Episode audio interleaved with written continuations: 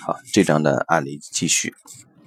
呃，下一个案例是我们需要什么才能一起成长？啊，法国公司被德国公司并购的后续问题。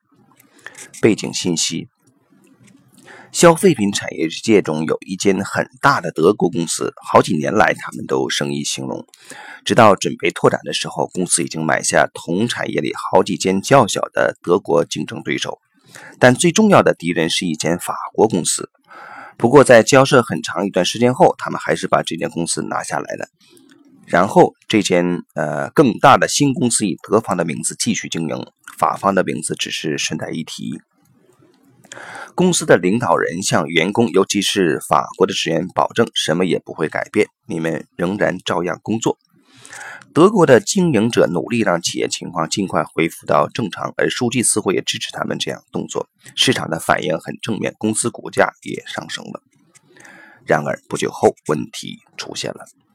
他们准备标准化整个 IT 系统，经营者期望法国职员按照德国的方针和流程来做。法国的主管答复：“没问题，我们当然会和你们一起进行。”于是，一组德国的 IT 专家团队去到法国，协助法国同事。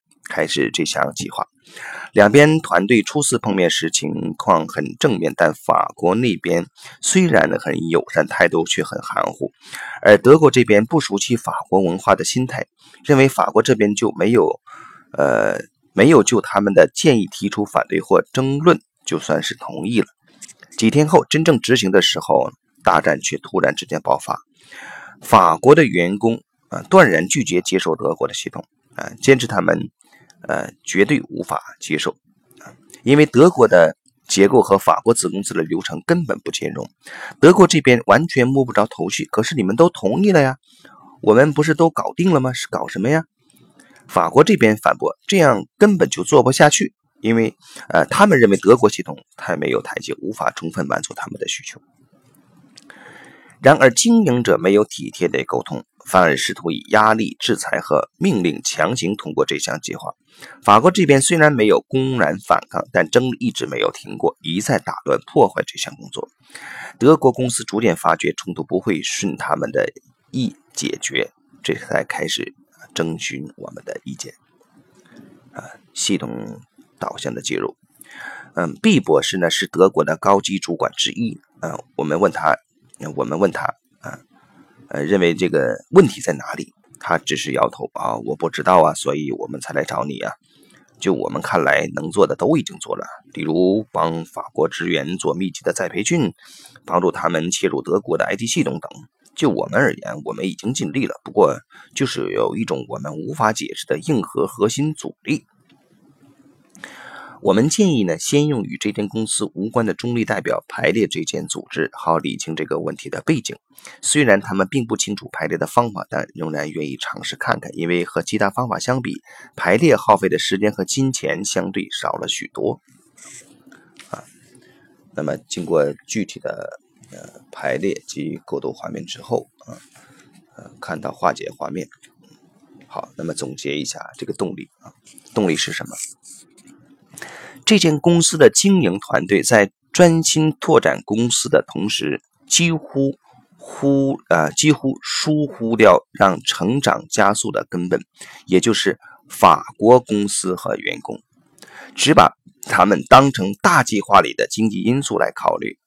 于是法国这边觉得被人践踏，进而产生反抗。身为董事会代表的毕博士，无意识的把这个冲突丢给员工解决。他在第一个画面中把法国和德国员工排成面对面，在排列里，这有可能代表着对视。不过，法国员工代表非常明确地感觉到冲突啊，必须在别的地方解决。哪些系统原则受到破坏？啊，公司更名的时候，法国公司拥有自己身份认同和历史的权利被忽略了，于是员工归属公司。保有自己国籍的权利也被忽视了。德国这边，尤其是在法国进行并购计划的 IT 专家，虽然无意破坏先来者优先于后到者的系统法则，结果却无法避免。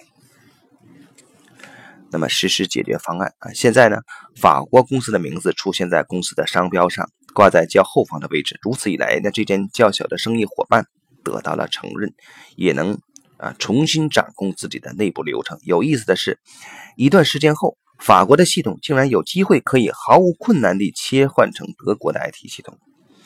而为了让并购的过程更顺畅，除了务实的训练计划外，公司啊还开始了一系列以打造团队和沟通为主题的培训计划，包括让德国和法国都学习并加强了解对方的文化，还特别针对高级主管和经营者规划出特别的辅导方案，实施跨文化的关系管理。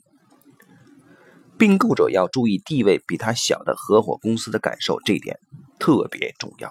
否则，发生冲突的时候，两边往往只会看到对方不好的一面。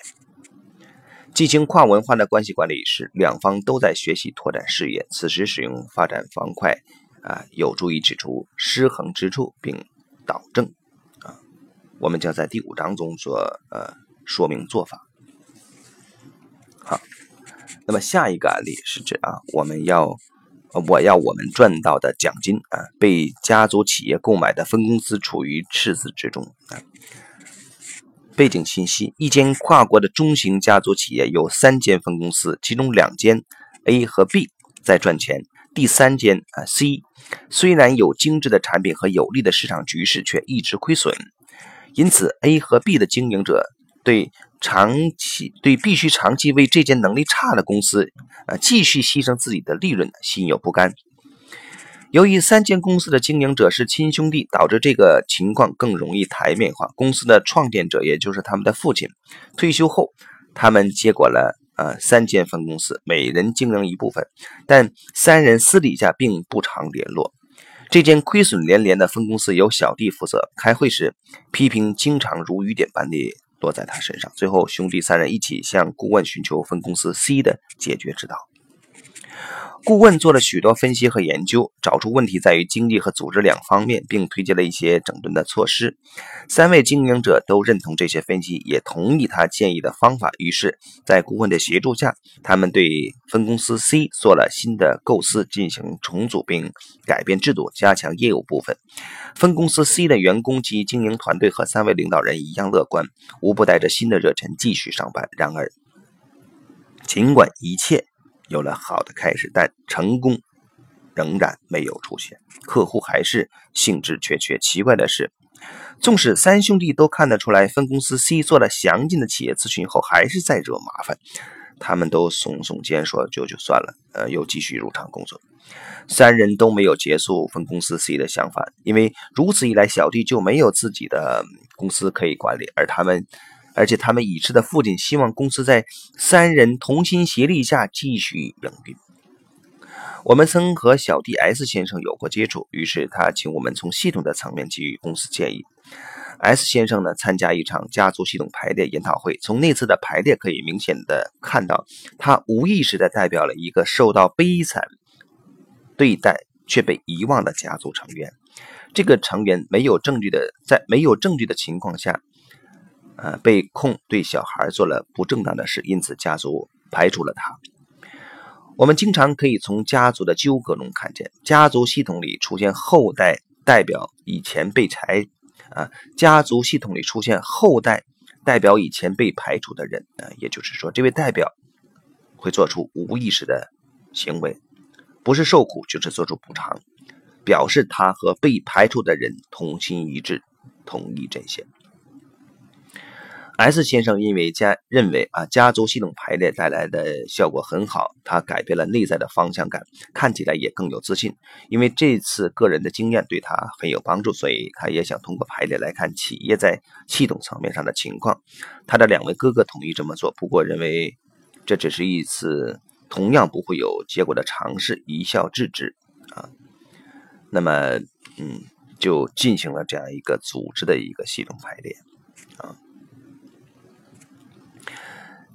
系统导入的介入啊，和 S 先生会谈时，我们搜集了有关公司 C 系统的必要信息啊，比如啊，谁于何时成立了这间公司，各间分公司何时加入，是否有过大波的离职潮或解雇潮，有没有人或部门曾经受到悲惨对待或是被遗忘了。呃，根据搜集到的信息，一切听起来都很和谐。他领导的分公司 C 被他父亲收购很久了，起初经营的很顺利，但二战后开始走下坡。虽然另外两间分公司业绩都往上窜，这间却一直没有恢复。我们询问收购分公司 C 的细节时，发现问题的回溯导致三十年代，他父亲从一位犹太老板手里买进的一间公司。在亚利安化，就是呃没收充公德籍犹太人的财产这个过程中，纳粹强迫犹太家族用远低于真正价值的价钱卖掉这间企业。从此再没有人听说过这位犹太的前老板，而且因为公司经营良好，所有公司都留任，所以没有人再多想这件事。当 S 先生说完这件事情后，不禁。沉思起来，呃，那么后来呢，就进行呃这个系统排列，嗯，啊，过程啊不细说啊，那么最后总结啊，动力，小弟身为原本由犹太人所拥有的公司，也就是现在这个 C 公司的经营者，他在这个加州系统里代表那个。曾经被迫离开企业，今日已被遗忘的犹太家族，仿佛为了要让人忆起他们，呃，要让人们回忆起他们被迫屈从的不一般啊！这家企业的这间分公司亏损连连。当大家向原本的犹太老板所蒙受的艰辛命运致敬，他在系统里得到适当的位置后，S 先生感觉到了支持，可以往前看向未来。另外。由于这次案例牵涉家族企业，所以家族系统的紧绷对公司系统会有特别强烈的影响。哪些系统原则受到破坏？创立公司的犹太家族归属这个系统的权利没有得到尊重，大家把他们忘得一干二净。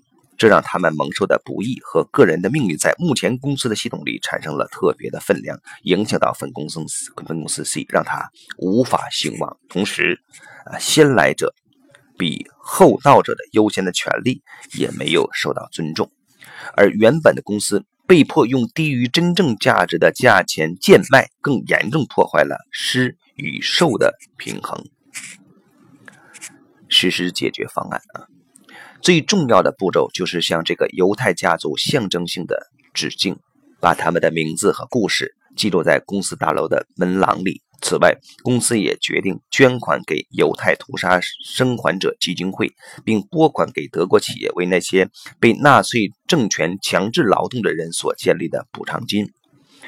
为了促进三位经营者的沟通，他们请来排列师做后续的辅导。虽然现在要完全评估这次系统排列的效果还太早，但第一次做完排列的六个月后，分公司 C 的订单增加了许多。这是这次的案例。